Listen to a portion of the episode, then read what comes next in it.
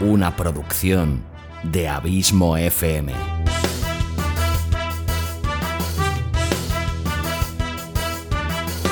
¿Quieres disfrutar de tu tiempo libre escuchando grandes historias, audiolibros y relatos? Un podcast literalmente literario.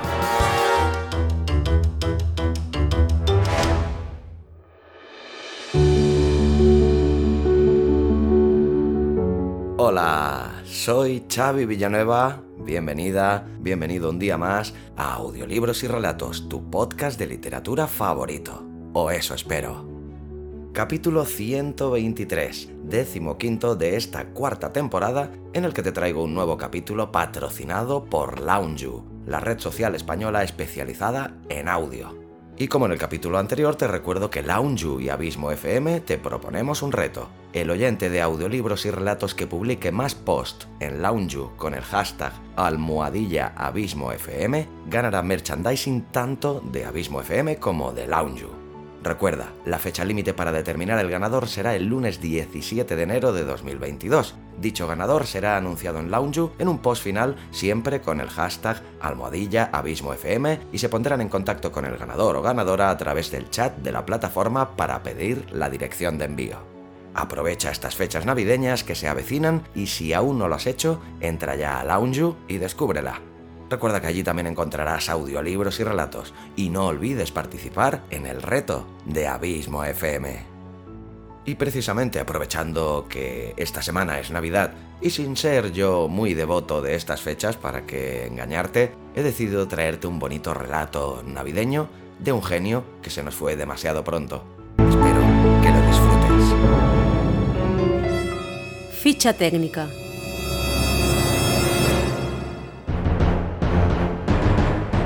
Nombre del autor y biografía. Carlos Ruiz Zafón. Hace tan solo unas semanas te traje otro gran relato suyo, Gaudí en Manhattan, y en la anterior temporada de audiolibros y relatos también te traje el relato Blanca y el Adiós. En ambos capítulos ya te expliqué algunos de los detalles más importantes de la biografía del célebre autor barcelonés, por lo que hoy no redundaré. Si quieres puedes escucharla en cualquiera de esos dos relatos, ambos súper recomendables, por cierto. Nombre del relato y sinopsis. Leyenda de Navidad.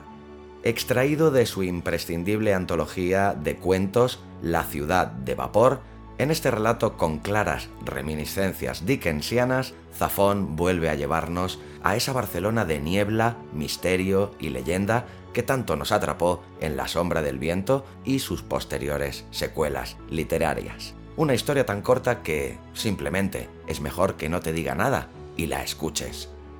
Te deseo que pases unas felicísimas fiestas navideñas en compañía de tus familiares, amigos y seres queridos y que sigas disfrutando de la audioliteratura, haciéndome saber que este podcast te gusta, te acompaña y te sirve de entretenimiento. ¡Feliz Navidad! Y hasta la semana que viene, en la que te espero con una sorpresita de la que no te voy a decir nada más. Espero que te guste. Hasta la semana que viene. Larga vida al podcasting y larga vida a la audioliteratura.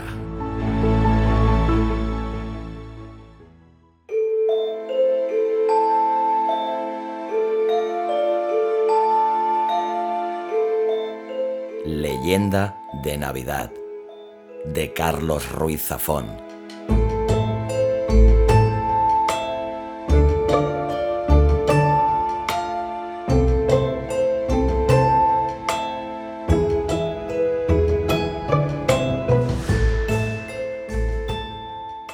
Hubo un tiempo en que las calles de Barcelona se teñían de luz de gas al anochecer y la ciudad amanecía rodeada de un bosque de chimeneas que envenenaba el cielo de escarlata.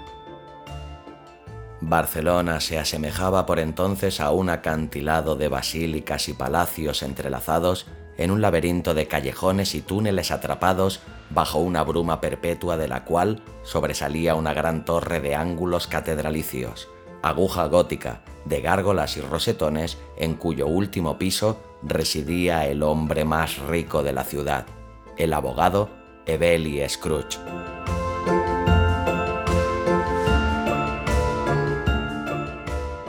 Cada noche su silueta podía verse perfilada tras las láminas doradas del ático, contemplando la ciudad a sus pies como un sombrío centinela. Scrooge había hecho ya fortuna en su primera juventud defendiendo los intereses de asesinos de guante blanco, financieros indianos e industriales de la nueva civilización del vapor y los telares. Se decía que las 100 familias más poderosas de Barcelona le pagaban una anualidad exorbitante para contar con su consejo, y que toda suerte de estadistas y generalifes con aspiraciones de emperador hacían procesión para ser recibidos en su despacho en lo alto de la torre.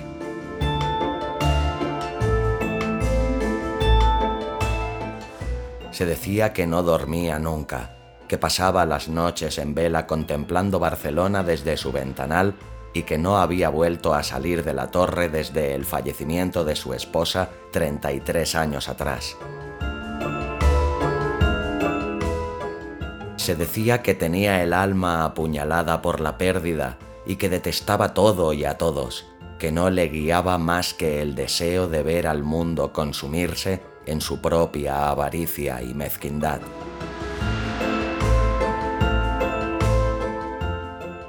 Scrooge no tenía amigos ni confidentes.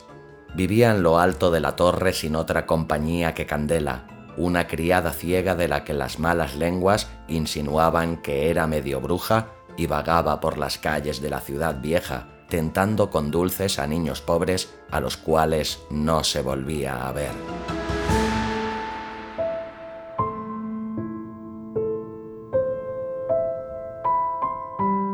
La única pasión conocida del abogado, amén de la doncella y sus artes secretas, era el ajedrez. Cada Navidad, por Nochebuena, el abogado Scrooge invitaba a un barcelonés a reunirse con él en su ático de la torre. Le dispensaba una cena exquisita, regada con vinos de ensueño. Al filo de la medianoche, cuando las campanadas repiqueteaban desde la catedral, Scrooge servía dos copas de absenta y retaba a su invitado a una partida de ajedrez. Si el aspirante vencía, el abogado se comprometía a cederle toda su fortuna y propiedades. Pero si perdía, el invitado debía firmar un contrato según el cual el abogado pasaba a ser el único propietario y ejecutor de su alma inmortal. Cada Nochebuena.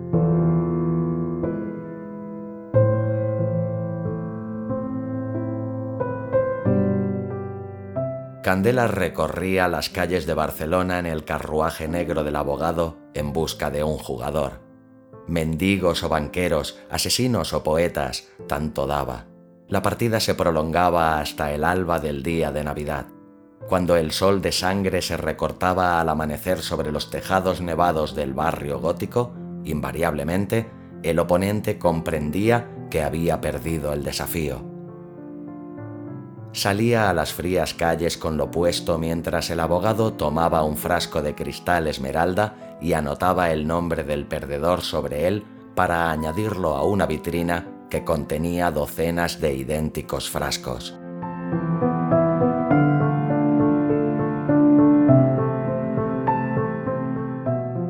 Cuentan que aquella Navidad, la última de su larga vida, el abogado Scrooge envió de nuevo a su candela de ojos blancos y labios negros a recorrer las calles en busca de una nueva víctima. Una ventisca de nieve se cernía sobre Barcelona, sus cornisas y terrados niquelados de hielo. Bandadas de murciélagos aleteaban entre los torreones de la catedral y una luna de cobre candente se derramaba sobre los callejones. Los corceles negros que tiraban del carruaje se detuvieron en seco al pie de la calle del obispo, sus alientos de escarcha atemorizados. La silueta emergió de entre la tiniebla, fundida al blanco de la nieve en su largo velo de novia portando un manojo de rosas rojas en la mano. Candela se sintió embriagada por su perfume y la invitó a subir al carruaje. Quiso palpar su rostro, pero solo acertó a encontrar hielo y labios húmedos de hiel.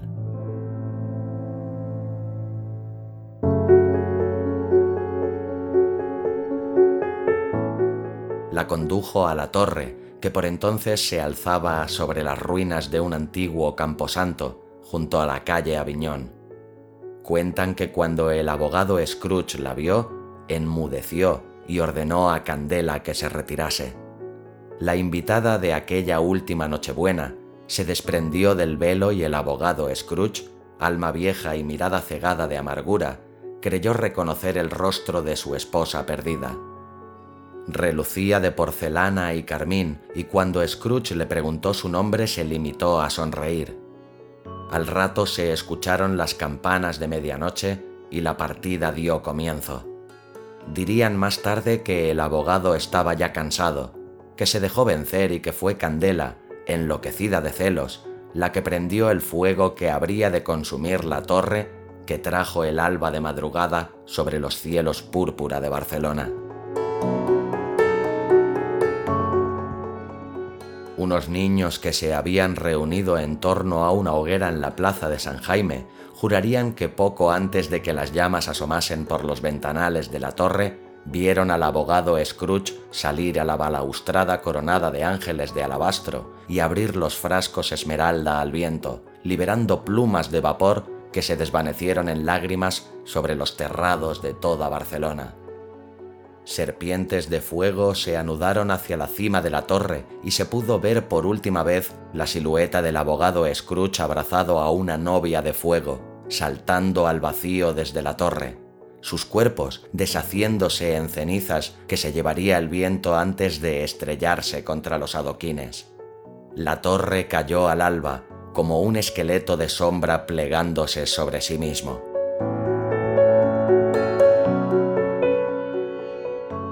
Concluye la leyenda que, apenas días después de la caída de la torre, una conspiración de silencio y olvido borró para siempre el nombre del abogado Scrooge de la crónica de la ciudad. Los poetas y las gentes puras de espíritu aseguran que aún hoy, si uno alza la vista al cielo en Nochebuena, puede contemplar la silueta fantasmal de la torre en llamas sobre el cielo de medianoche y puede ver al abogado Scrooge, cegado de lágrimas y arrepentimiento, liberando el primero de los frascos esmeralda de su colección, el que portaba su nombre. Pero no faltan los que aseguran que fueron muchos los que aquella alba maldita acudieron a las ruinas de la torre para llevarse un pedazo humeante y que los cascotes del carruaje de Candela aún se oyen en las sombras de la ciudad vieja, siempre en tiniebla, en busca del próximo candidato.